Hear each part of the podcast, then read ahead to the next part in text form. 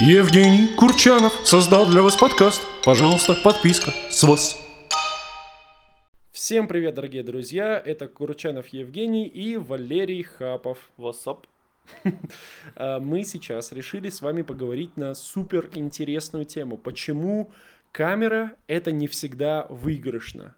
Вот все обычно думают, как что типа вот будет у меня крутая зеркалка за 300 тысяч рублей, и тогда вот у меня контент будет набирать миллионы-миллионы просмотров. Но это не совсем так. На самом деле для некоторых э, видов контента камера вообще не подходит, и она только делает всю историю хуже. Есть несколько минусов, которые э, у камеры, которые мы для вас подготовили, и может быть вы передумаете э, снимать на камеру и начнете уже сейчас что-то снимать. Э, Первый минус это то, что, как я уже и сказал, не всем нужна красивая такая вот глубокая картинка. А, Например, э, Валер, ты мистера Биста смотришь? Я, да, часто смотрю его ролики. Вообще, это самый на данный момент популярный блогер. Э, У него только на одном аккаунте 100 миллионов подписчиков, вроде бы уже даже 130 миллионов.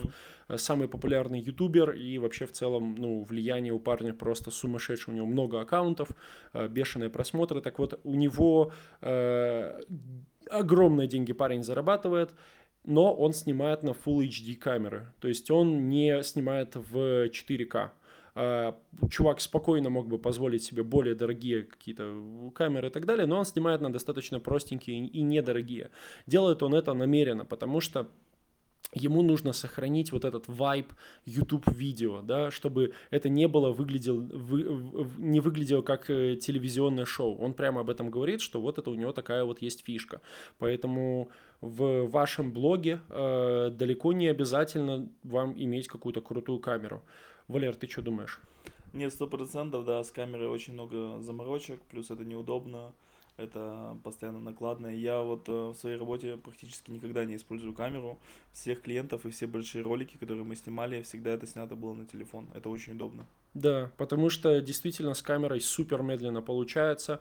А, У меня, например, есть зеркалочка небольшая, а, картинка получается более глубокой, но пока ты эти файлы скинешь, пока ты их обработаешь, ей еще нужно учиться пользоваться, нужно учиться выстраивать свет, э, настраивать эту камеру.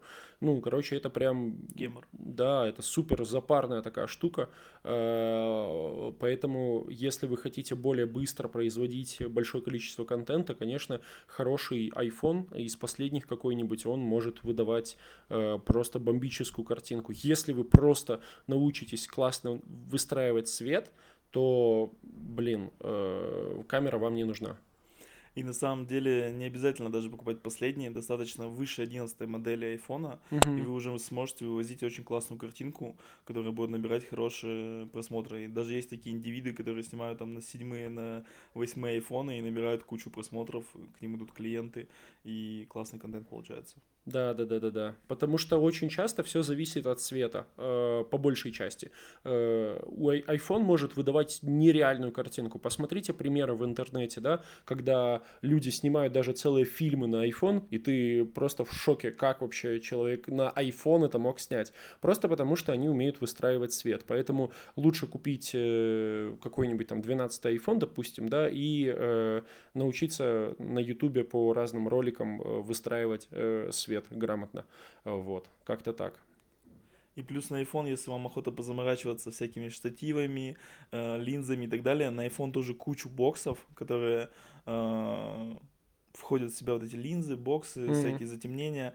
Я, так, конечно, не запариваюсь, но если вам это очень нравится и охота что-то покрутить, изменить в камере, то такая возможность тоже есть. Э, На самом деле, кстати, я вот э, согласен с тем, что есть форматы, в которых прям на зеркалку реально выигрышно снимать. Если все, например, снимают на телефон, а ты снимаешь на камеру, то ты будешь выделяться на общем фоне э, других блогеров. В Инстаграме, например, да, в Reels, они там оч- очень много эстетов сидят, которые прям любят позалипать на красивую картинку. Там это действительно важно.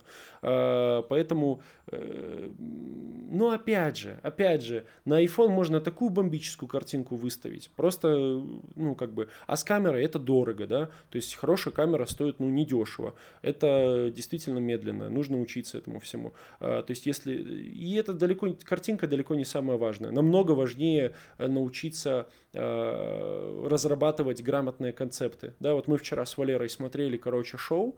А как оно называется? Э, По хатам. Не-не-не.